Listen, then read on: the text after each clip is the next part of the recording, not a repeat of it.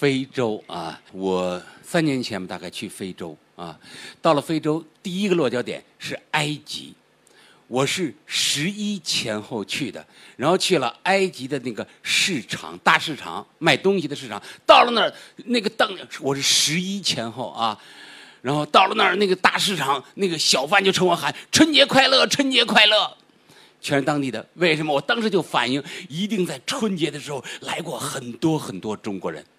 否则那小贩怎么就对我喊春节快乐，春节快乐？另外就说拿着东西喊手工制作，手工制作，便宜便宜，这都是当地小贩到了非洲的很多地方，我去了很多国家啊，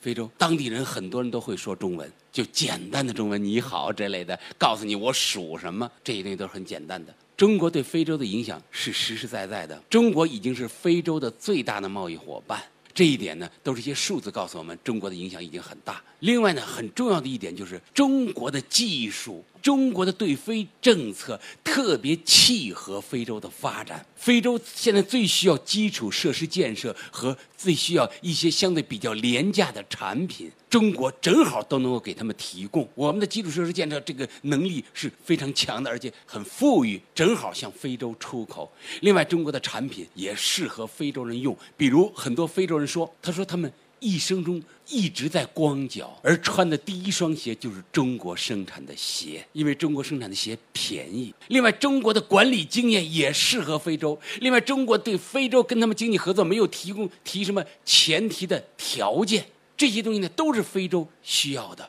所以呢，中国对非洲的影响是越来越大，根本就挡不住。欧美的那些东西呢，它有点脱离群众了，所以呢，他们的影响在对嗯比非洲。就我觉得在很多方面在输给中国，这也是没有办法的。而且呢，中国的进入呢，在非洲形成了一种竞争，这种竞争呢，也是非洲需要的。